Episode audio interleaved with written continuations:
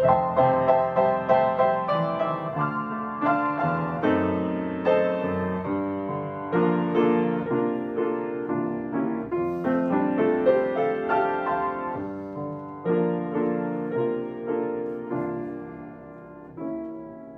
es miércoles 15 de junio.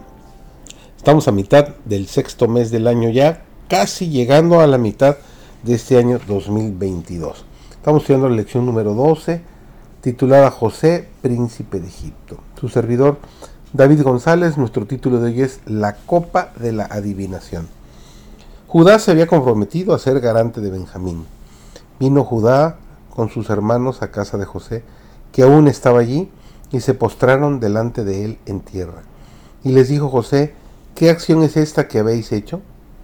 ¿No sabéis si un hombre como yo sabe adivinar? José les preguntó así a fin de que ellos reconocieran sus acciones pasadas equivocadas y para que sus verdaderos sentimientos pudieran ser revelados más plenamente. No pretendía tener ningún poder de adivinación, pero pretendía que sus hermanos creyeran que podía leer los actos secretos de sus vidas. Entonces dijo Judá, ¿qué diremos a mi Señor? ¿Qué hablaremos o con qué nos justificaremos? Dios ha hallado la maldad de tus siervos. He aquí nosotros somos siervos de mi Señor. Nosotros y también aquel en cuyo poder fue hallada la copa. Judá le dijo a sus hermanos que Dios los había encontrado culpables de su iniquidad por vender a su hermano a Egipto, y que ahora se les estaban devolviendo sus transgresiones, permitiéndoles convertirse también en esclavos. Tan pronto como hubo pecado, hubo un Salvador. Cristo sabía lo que tendría que sufrir. Sin embargo, se convirtió en el sustituto del hombre. Tan pronto como pecó Adán, el Hijo de Dios, se presentó como fiador por la raza humana. Los tengo esculpidos en las palmas de mis manos. Las palmas de sus manos llevan las marcas de las heridas que recibió.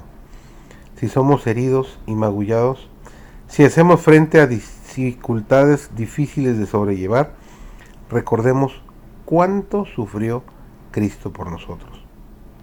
Satanás declaró que los seres humanos no podían vivir sin pecar Cristo pasó ileso por el mismo terreno donde Adán tropezó y cayó. Y por medio de una vida sin pecado, colocó a la raza humana en terreno ventajoso, para que todos puedan estar de pie ante el Padre, aceptos en el amado.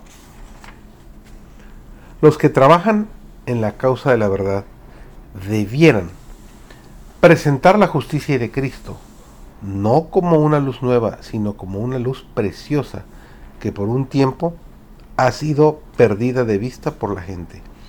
Hemos de aceptar a Cristo como a nuestro Salvador personal, y Él nos imputa la justicia de Dios en Cristo. Repitamos y destaquemos la verdad que ha descrito Juan. En esto consiste el amor, en que nosotros hayamos amado a Cristo sino en que Él nos amó a nosotros y envió a su Hijo en propiciación por nuestros pecados. Hermoso versículo que encontramos en 1 de Juan, el capítulo 4, el versículo 10. Eh, en el amor de Dios se ha manifestado la más maravillosa beta de verdad preciosa y se exponen delante de la iglesia y del mundo los tesoros de la gracia de Dios. ¿Qué amor es este? Qué maravilloso, insondable amor que indujo a Cristo a morir por nosotros cuando todavía éramos pecadores. Cuando pierde el alma que entiende las vigorosas demandas de la ley y que sin embargo no llega a comprender la sobreabundante gracia de Cristo.